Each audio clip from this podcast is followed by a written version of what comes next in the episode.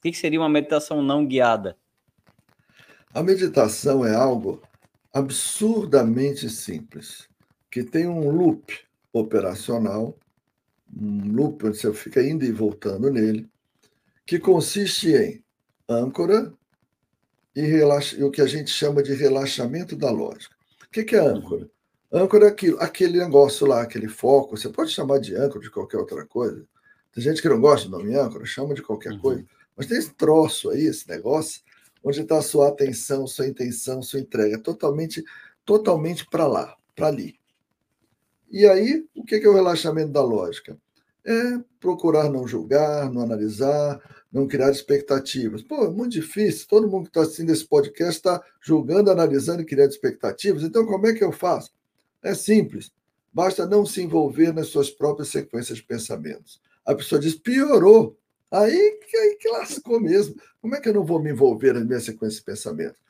Aí é que está. Não tem, como dizia Ramana Maharishi, não sabe hindu, não tem como pegar o ladrão pedindo ajuda ao próprio ladrão. Não uhum. tem como transcender a mente usando a mente. Então, o que, que você faz? Você ensina um truque com a mente para ser ouvido pela mente, aplicado pela mente, que derruba a atividade lógica da mente. Uhum. Então, quando isso acontece, se existir ali alguma consciência, você vai se ver pensando. E aí o Chant muda o preceito de Descartes. Ele não diz mais penso, logo existo. Ele diz percebo que pensa. Portanto, existo fora da linha dos pensamentos. Mas vamos falar do loop? Posso falar, descrever o loop? Claro. É, porque eu falei do loop aí, todo mundo deve estar querendo saber como é o loop. Uhum. Então, como é que é? Então, imagina, âncora e relaxamento da lógica. Você foca na âncora se entrega totalmente àquela âncora. Fica ali.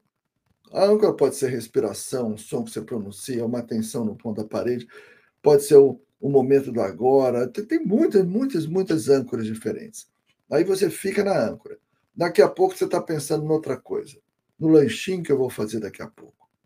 Você faz? Solta, larga, não luta contra ele não domina, não tem negócio de dominar a mente, conquistar alguma coisa, controlar a mente. Todos esses verbos eliciam lógica ao extremo, é soltar, largar, deixar ele embora, como um balão de gás.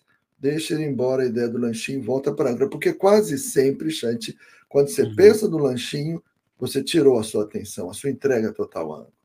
E se entrega totalmente novamente à âncora Aí você está pensando no seu time que perdeu, fala, aquele time só me dá desgosto, não é por ser, opa, solta, deixa o time ir embora.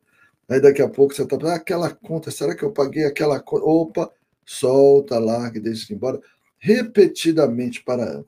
Esse negócio de soltar, voltar para a âncora, soltar, voltar para a âncora, soltar, voltar para a âncora, é o loop operacional da meditação. Tem dois truques aí que eu vou ensinar mais tarde, tá? Um eu já ensinei uhum. agora. É como soltar. Uhum. Sem resistência, com gentileza, deixando ir embora e mais nada. Tem outro truque que eu vou contar mais tarde, porque senão todo mundo vai, pode desligar agora o podcast. Deixa a turma aqui para esperar o truque que eu vou contar mais, mais tarde. Mas quando você faz isso, isso é a técnica. O que decorre uhum. da técnica é o estado, que é outra coisa. Uhum. Então, à medida que você faz isso, o, esse loop operacional corresponde a um loop neurofisiológico também. Uhum. E esse loop neurofisiológico, quando começa a operar, vai definir, vai determinar a instalação do estado meditativo. A guiada pode acontecer, mas sempre tem uma, uma voz a mais, além da sua própria voz que é guiado, uhum. você não está sendo guiado por uma voz. Você está sendo guiado por duas vozes, porque nós temos uma voz interna uhum. que fala para chuchu. Se você escrever tudo que passar na sua cabeça durante o dia e entregar para alguém na rua, você vai ser imediatamente internado, porque a nossa voz interna existe e fala desesperadamente. Uhum, então, uhum. você tem uma segunda voz. Então, você tem que cuidar da primeira voz de não julgar, não qualificar tudo que vem à cabeça, não criar expectativa e deixar ir embora, e também de não qualificar a segunda voz, porque existem qualificações aí, que voz esquisita, que voz rouca, que voz boa, que voz... então há uma dificuldade maior ainda, e às vezes uhum. você não entra em espaço meditativo. E tem uma coisa pior do que não conseguir, não saber meditar, Xande, é achar que está meditando há muito tempo sem estar. Opa, agora explica um pouco melhor isso agora. Esse é um gancho bom. Explica um pouco melhor isso. Vamos dizer que você faça uma técnica, que você bota lá uma música e que é imaginação guiada e você acha que é meditação. Aí tá assim: imagine um laguinho onde está um patinho, é, o patinho sai voando, as águas do lago se agitam, depois se acalmam. Calma, desse jeito também está a sua mente. Ok, ok. Imagine o laguinho. Qual é o diâmetro do laguinho? E qual é a cor da água do laguinho? E o patinho? Ele é um patinho branco? É gelo? É off-white? Qual é a cor do patinho? As asas batem com que velocidade? Quantas batidas por segundo? E quando ele levanta a gol, faz ondas no lago? E a onda faz um barulho na beira ou não faz? Quem é que determina todas essas variáveis? a sua lógica. A lógica está determinando isso. Então veja que aí está existindo um exercício lógico.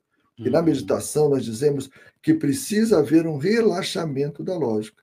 Então, às vezes, tem uma pessoa imaginando laguinho há dois, três anos, achando que está meditando só porque está imaginando laguinho. Um parêntese: quando eu digo que algo não é meditação, não estou dizendo que é ruim. Eu estou dizendo uhum. que é diferente. E algumas uhum. vezes pode estar até mais bem indicado do que a meditação, mas não é exatamente a mesma coisa.